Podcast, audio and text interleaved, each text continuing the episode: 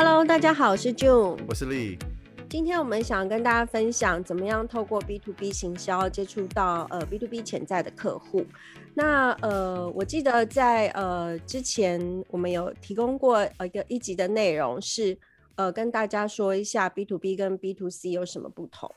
那今天这集我们主要是希望能够呃借由 B to B 的行销的手法，呃去看一下客户到底在哪里，怎么样去接触到他们。对啊，既然我们节目叫做 B to B 业务行管嘛，所以我觉得呃，我们有 B to B 这个元素在里面，那我们也有业务跟行销在里面。那今天我们就稍微聚焦在 B to B 的行销上面。呃，基本上上一次我们有提到，就是呃，跟 B to C 不同的地方，就是说 B to B 我们传递给客户的一些行销的资讯，必须要非常的清楚，也比较直接。那这个是最不同的。那我记得我们有提到过，就是用理性行销的方式去跟我们 B to B 的客群做一个沟通，也就是说，呃，必须要很强调这个呃案子或是这个产品的真正主要的价值，因为大部分的 B to B 客户他们会比较在意的是所谓的投资效益，也就是 ROI。可是 B to C 的客户呢，有的时候是因为他的冲动就消费了，所以对于 ROI 的部分，他比较不会那么在意。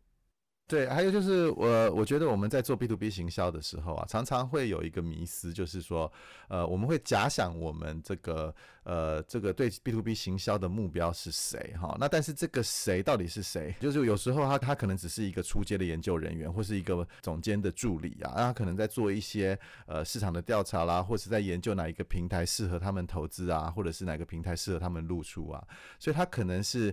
呃任何有关有有可能。决定这个购买决策的人哈，或者是影响购买决策的任何人都可能是我们呃 B to B 行销的对象。嗯，没错。这边举个例子，就是其实像我最近有接洽一个客户，那我就发现，哎，跟我接洽的这个窗口，其实他呃真的蛮年轻的，而且他也并不是所谓的公司里面的呃高阶主管，但是他应该有可能，我猜他可能是高阶主管的亲戚。所以说，其实他已经受到了一个呃，就是公司内部高层的一个委任，去洽谈所有的价格，还要买的产品的品相。所以其实他是有蛮大的一个决策力的。那现在我想要跟大家聊一下，就是说，呃，我们在做行销的时候啊，很多人都觉得说啊，那就是大量曝光嘛，哈。那可是其实 B to B 的行销不见得跟 B to C 的行销一样啊，我们追求的是。大量的曝光，但我们更要的其实是有价值的曝光。那什么是有价值的曝光啊？我觉得我们可以从几个层面啊，然后来来来厘清，就是说我们要怎么样跟。这些呃潜在的客户用有价值的方式，然后跟他们沟通哈。我想就从几个问题开始好了啊，比如说，呃，当然我们面对的虽然是一个 business 一个公司，但是他们也是人嘛啊。那这从自然是人，他们可能要呃跟我们一样，他们要去做一些研究啊，或去搜集一些资料的时候，可能是从 Google 啊或者搜寻引擎啊这些这些地方着手啊。我们就要猜想，就是说他在这些搜寻引擎的上面，他会问什么样子的问题？如果他现在有一个行销的行为的时候，他问的问题可能是，呃，比如说呃 EDM 啦，或者是可能广告关键字啊，哈，或者甚至是这个怎么呃，这个所谓的 KOL 的报价啦，是这种东西。那我们在想，他们在搜网络上搜寻什么什么什么字词或是 keywords 的时候，它就是有助于我们在做我们的 B to B 行销的时候的着力点的使用。所以我觉得，其实在，呃，现在大家很普遍的会去呃运用搜寻引擎。所以说，搜寻引擎的话，我觉得大家可以呃慢慢的去找出这个产品它主要的一个主流的规格，或是你主要产品你主要的特点，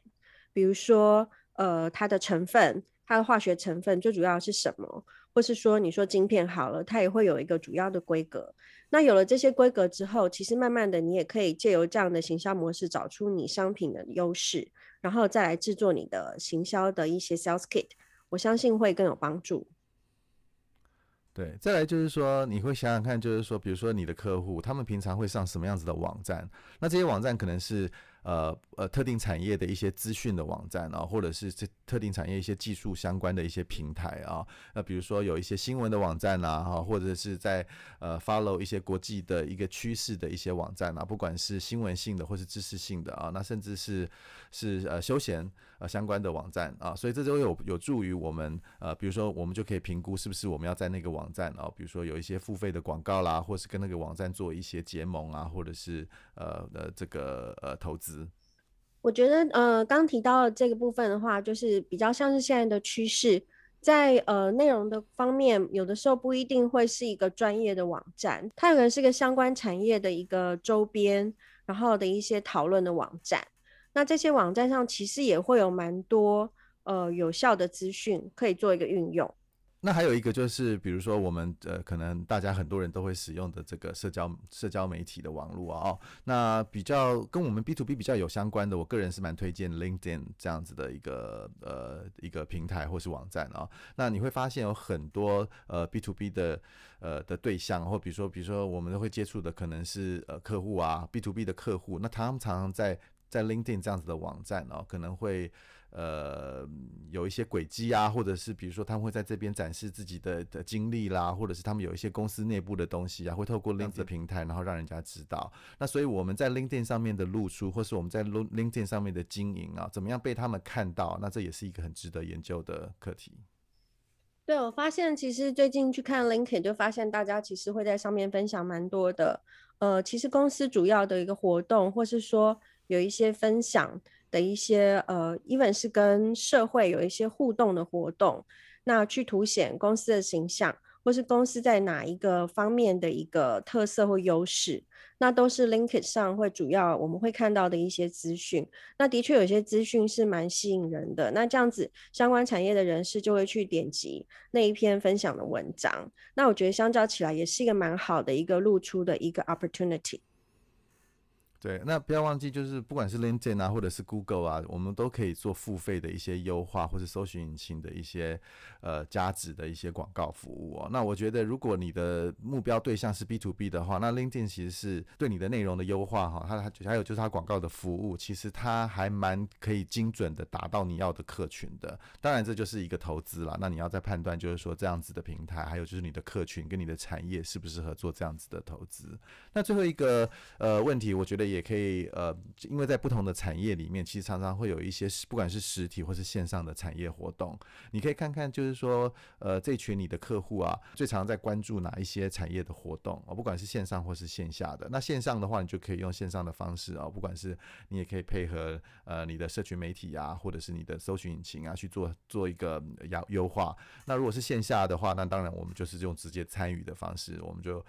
去接触他们，然后去介绍你的东西，然后或者是透过跟呃主办单位的一些合作，然后把你的不管是你的产品讯息啊，或是你的行销的行为，然后透过主办方来帮助你宣传你想要传达给你的呃客户的一些讯息。对，在活动的方面，我觉得呃，因为这一年多以来，因为疫情的关系，所以在活动的模式上有蛮多的改变。以前的话，都会每个产业有都会有每个产业里面，比如说前三大的。展览会、研讨会，那现在很多这些展览会、研讨会其实都改变成了是 online 的线上，但是线上还是会有很多线上用影音的方式，或是用线上 webinar 的方式来呈现，所以我觉得这些大家都还是可以去呃留意有哪一些线上的产业活动或展览会可以参加。对，当然就是说，随着疫情慢慢的趋缓，还有就是说，呃，可能明年啊，或者是今年年底啊，可能会进入一个比较平稳的状态哦。那这些线下的活动也可能也会慢慢在恢复。那我个人还是觉得线下的活动是不太不太容易被线上的取代的了啊、那可能有一部分会会变少，但是其实这个人跟人之间的交谈呢、对我们对我们不管是行销或是业务人员来说，其实我们如果有机会争取到人跟人之间的面对面的交谈的话，那还是一个很大的的优势。对，如果能够在实体的活动上跟客人做互动，增加印象，我觉得这个是最好了。接下来我想要再聊的就是说，当然我们有我们有知道要怎么样去碰到他们了，但是我们要用什么东西来跟他们接触，其实也是一个很重要的一环哦。那几个呃比较常见的把这个价值传递的一些方法哦，那我想还是不外乎就是我们内容的一些行销。那当然就是呃透过呃可能有一个部落格啦，不管是官方的公司的部落格啊，或者是你去优化你的搜寻引擎啊，或者是你从社群媒体来让这些文章，或者是让这些呃可能是呃白皮书啊，啊哦，那甚至可能会有时候是一些说明的手册，那它可能有有时候也会包装成是一个呃，所以我们所以我们讲叫 cheat sheet 啊，可能就是一个十个呃你必须做的一些事情，然后或是让你快速上手的一些非常简简化简单，然后吸引人家目光聚焦的一些呃小手册啊，那甚至是你可以用最传我们传统的 EDM 啊，就是 email 的的方式，然后去触及到这些呃你想要碰到的这些客群。那 Jim，你还有什么东西要补充的吗？嗯、就是在价值传递的方式，我觉得在 B to B 的部分的话，其实运用一个蛮有力的专业人士，或是一个知名的、评价高的一个呃专业的领袖，也是一个蛮不错的一个价值传递的一个方式。那借由这样子的一个投资，那我觉得可以很快的去达到呃跟客户诉求你产品价值的一个呃呃的一个说服力。所以我觉得这个部分的专家的 opinions 其实也是蛮重要的。那另外的话就是影音，那因为现在大家都用电脑录影或是手机各方面的呃，就是 video recording 的方法非常的多，所以我觉得其实一小段的 video 就是两分钟、三分钟、五分钟，然后去 highlight 你产品的特色，都会是一个非常好用的行销工具。对，所谓就是行销的管道，如果越多元，其实对我们的接触层面，可能就是会有有越广的几率啊。那甚至我们就是呃，各位听众现在在听的 podcast，可能也是一个很好的传递的讯息。因为有时候我们就是可能不太能够读我们的手机啊，或者是看我们影片啊，或者是什么的。那可能他在空勤的时间，或是运动的期间，他如果想要呃想要呃获取一些知识或是一些讯息的话，他也可以透过声音的这个管道，然后来让自己呃有更多呃知识的吸收。嗯、那今天的节目，我想说总结一下的话，我觉得在 B to B 的行销方面，我们还是必须要记得，就是客户都是人，所以我们还是要以呃以人为本的一些精神，那用不同多元化的行销的手法去跟他们做互动，去跟他们了解他们的需求。那另外，我认为 B to B 行销其实都还是要有一些投资，虽然说我们钱是要花在刀口上。但是我觉得，呃，有效的投资就可以达到更精准的沟通，尤其是在 B to B 这一块。好，那今天就谢谢大家的收听。那一样的就是说，大家如果对我们的节目有什么样的意见，或者想要有什么问题跟我们分享，那也欢迎大家能够直接 email 给我们。今天节目就到这边喽，谢谢大家，谢谢，拜拜。